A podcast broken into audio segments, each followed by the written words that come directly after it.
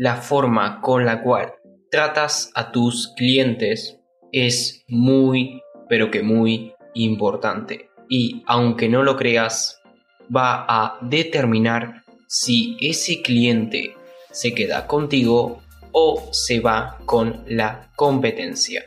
Y quédate hasta el final de este episodio porque te voy a comentar una experiencia que tuve con una empresa que la verdad es que deja bastante que desear con su atención al cliente. Pero antes de comenzar, quiero comentarte de que si estás necesitando clientes para tu negocio, recuerda de que me puedes contactar a través del formulario de contacto o el botón de WhatsApp que puedes encontrar en mi sitio web de facundocaceres.com para que yo con gusto te ayude a conseguir nuevos clientes para tu negocio.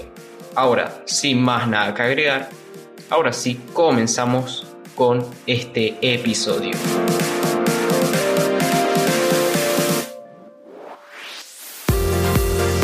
Hola, bienvenido o bienvenida a un nuevo episodio del podcast de negocios digitalizados. Mi nombre es Facundo Cáceres y como te comenté al principio, hoy vamos a hablar sobre uno de los departamentos más importantes dentro de tu negocio, que es el departamento de la atención al cliente. Porque sin ningún tipo de duda, este departamento se va a encargar de resolver lo antes posible a las diferentes dudas y problemas que le surjan a tus clientes. Y que si este departamento no está haciendo las cosas bien, puede llegar al punto de que no resuelva los problemas o las dudas que tengan tus clientes y que directamente ellos se cansen y se vayan a la competencia. Y te voy a comentar una breve experiencia que tuve con una empresa a la cual no voy a decir su nombre porque en este podcast no quiero ofender a nadie, pero recientemente me bloquearon la tarjeta de la identidad bancaria Mastercard y me puse en contacto con el banco. Este banco cabe mencionar de que me bloqueó la tarjeta sin ningún motivo. O sea, ellos no me dieron motivos por los cuales me bloquearon la tarjeta, lo cual me pareció un poco inusual, porque cabe mencionar de que yo utilizo esta tarjeta hace aproximadamente cuatro años. En estos cuatro años nunca tuve ningún tipo de problema, hasta ahora, que directamente me bloquearon la tarjeta. Que cuando te bloquean la tarjeta no podés hacer compras, retirar dinero, depositar dinero, o sea, no puedes hacer nada con el dinero que tengas dentro de esa tarjeta. Bueno, cabe mencionar de que me la bloquearon un día por la mañana, me puse en contacto con ellos a través de celular porque la verdad es que el soporte que ofrecen a través del chat es bastante malo porque te demoran bastante. Llamé y aproximadamente estuve esperando en el teléfono más de media hora. Imagínate esperar media hora a que te digan una respuesta de que en la brevedad se van a poner en contacto contigo. O sea, esperé media hora para que me digan que en la brevedad nos vamos a poner en contacto contigo. Disculpamos las molestias. Pero eso fue lo único que me dijeron. O sea, no me dieron motivos por los cuales me bloquearon la tarjeta, sino que simplemente me dijeron la típica frase que te dicen en cualquier banco, que es, en la brevedad nos vamos a poner en contacto contigo. Es que cuando escuchas esto, después de haber esperado media hora, es que te enojas. O por lo menos yo me enojé.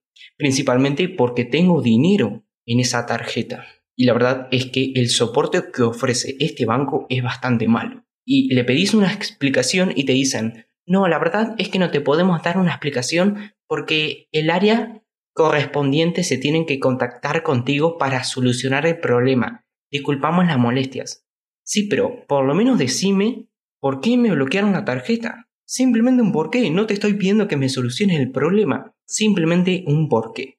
Pero al final después de hablar varios minutos con esta persona que me atendió, lamentablemente no pude llegar a ningún acuerdo y la tuve que cortar. Sí es verdad que la persona fue muy amable dentro de todo, pero lo que me molesta un poco es que estos bancos, cuando te bloquean la tarjeta, no te dan ningún motivo por el cual te bloquearon la tarjeta. Eso es lo que me molesta. Y que hace aproximadamente una semana que me bloquearon la tarjeta, todavía no me han dado ningún tipo de solución. Es una locura, literal, una locura. Entonces, por favor, nunca hagas esto con tus clientes. Te lo pido por favor. Si en algún momento tus clientes llegan a tener algún tipo de duda o incluso problema, siempre trata de ayudarlos. Porque al final, lo que vas a conseguir, si no los tratas bien o no ayudas a mejorar sus problemas, es que se van a ir con la competencia. Hoy en día, por suerte o por desgracia, está la competencia, la cual va a estar constantemente buscando quitarte los clientes. Y si vos no le ofreces un buen soporte a tus clientes, tarde o temprano se van a ir. Porque recuerda de que para poder deleitar a ese cliente, lo más importante es que le ofrezcas un buen soporte, tanto en las dudas y los problemas que él tenga, porque si no al final se van a ir con tus competidores.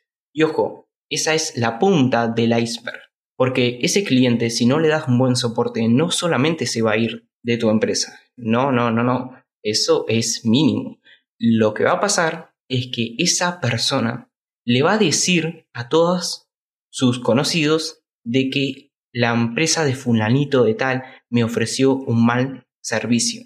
Y obviamente que el marketing de boca a oreja o de boca a boca de tu empresa va a ser fatal.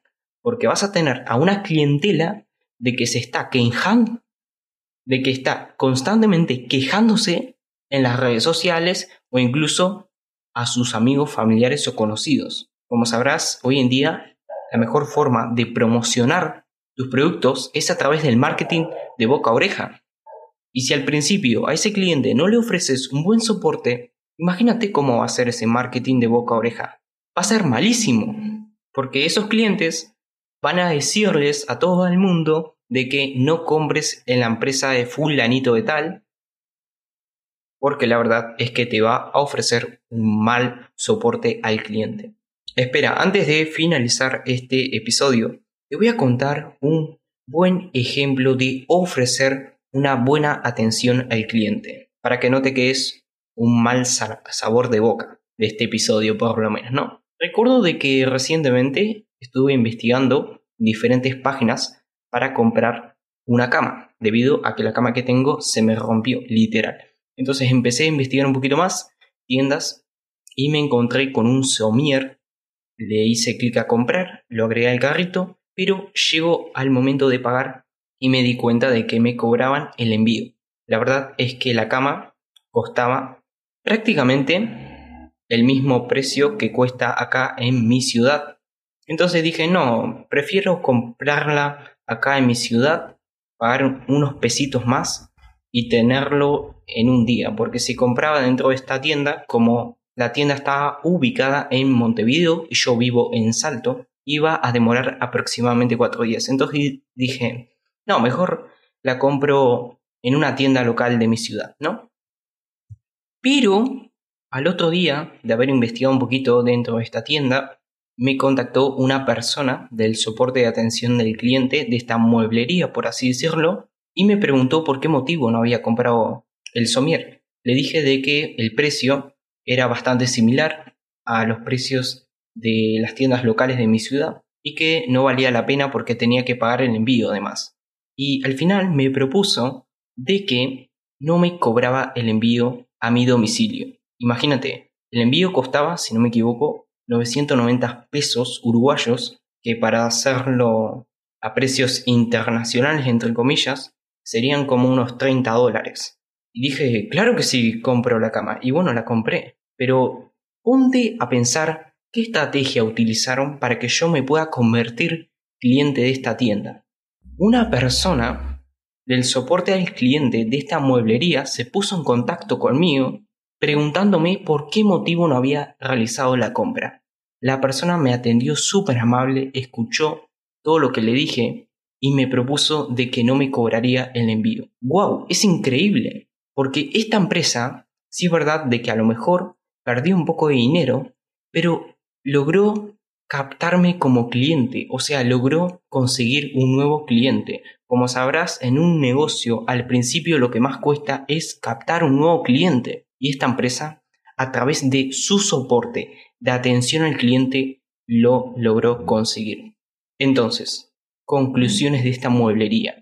Si ofreces una buena atención a tus clientes, tarde o temprano vas a tener un negocio bastante bueno. Porque el departamento más importante dentro de una empresa desde mi punto de vista es la atención del cliente. Porque como te comenté al principio, este departamento va a determinar si tus clientes van a seguir contigo o se van a ir con tus competidores. Pues nada, espero que este episodio del podcast te haya sido de ayuda o te haya gustado. Si fue así, te agradecería un montón si compartes este episodio en tus redes sociales, me dejas tu valoración en la plataforma donde estés escuchando este episodio y de paso te suscribes al podcast para recibir notificaciones de los próximos episodios que voy a estar subiendo. Muchas gracias por haberme acompañado en esta ocasión. Te mando un saludo y nos vemos en los siguientes episodios. Adiós.